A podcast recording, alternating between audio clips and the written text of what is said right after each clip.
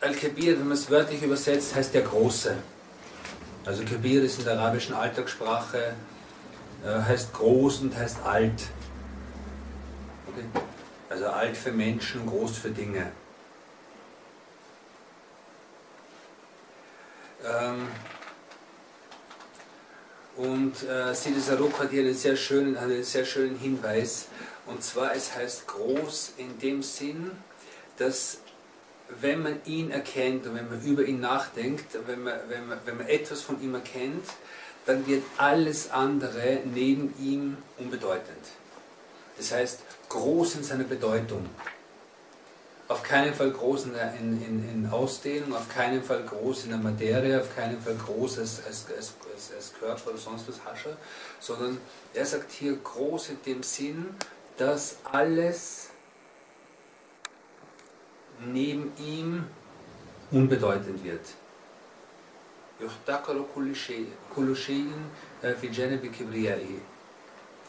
Und äh, und er sagt, wenn, wenn wir wissen, dass er Al-Kabir, dass Allah subhanahu wa ta'ala Al-Kabir ist, dass er groß ist in diesem Sinn, dann wird man die, die Größe seines Selbst vergessen, dann wird man den Stolz seines Selbst vergessen, dann wird man diesen, diese Anmaßung äh, seiner, seiner eigenen Seele vergessen, dass man sich groß fühlt, dass man sich wichtig fühlt, dass man sich bedeutend fühlt.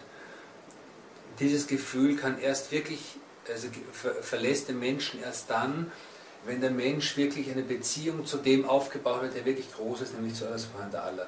Und alles andere äh, sind, also alles an, alle anderen Techniken sozusagen mit seiner selbst umzugehen, sind letzten Endes nicht wirksam. Das heißt, ich kann mir, ich kann mir immer wieder sagen, okay, du bist nicht wichtig, du bist nicht wichtig, du bist klein, du bist unbedeutend, du bist schwach und so weiter. Ja.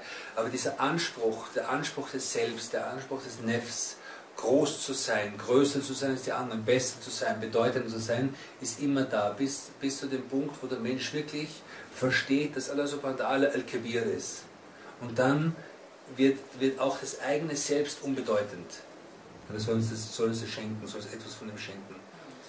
Und, äh, und äh, genau, und, und sagt er, und, und wenn das passiert, dann wird kein, keine, äh, keine, werden keine falschen Ansprüche und keine falschen Behauptungen der Nefs mehr überbleiben und man wird nichts mehr sehen äh, neben seiner Größe, man wird nichts mehr als groß betrachten neben der Größe Allahs.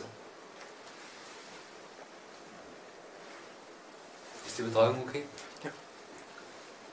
Gut. Und äh, die, die, die Art und Weise, wie der Mensch mit diesem Namen umgehen soll, ist, dass er dass, äh, dass, dass, dass, dass, er, dass der Mensch lernen soll, bescheiden zu sein okay?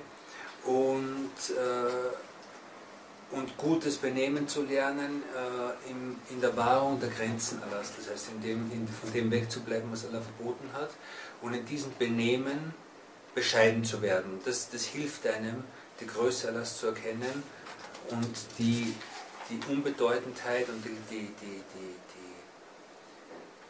äh, die Schwäche alles anderen zu sehen. Wir haben, also wir haben jetzt zwei Namen, die mit der, mit der Wurzel Kabir zusammenhängen, nämlich Al-Kabir, der Große, und Al-Mutakabbir, der Stolze. Und in, in Bezug auf, auf Menschen gibt es einen Ausdruck, gibt es einen, also gibt's ein, ein, eine Eigenschaft, der Mensch kann, kann Mutakabbir sein, also stolz, arrogant, und er kann Mustakbir sein. Ja? Das ist, sagt man auf Arabisch, Mustakbir, Istikbar. Und Mustakbir ist der, der Größe für sich beansprucht, aber es in Wirklichkeit nicht hat.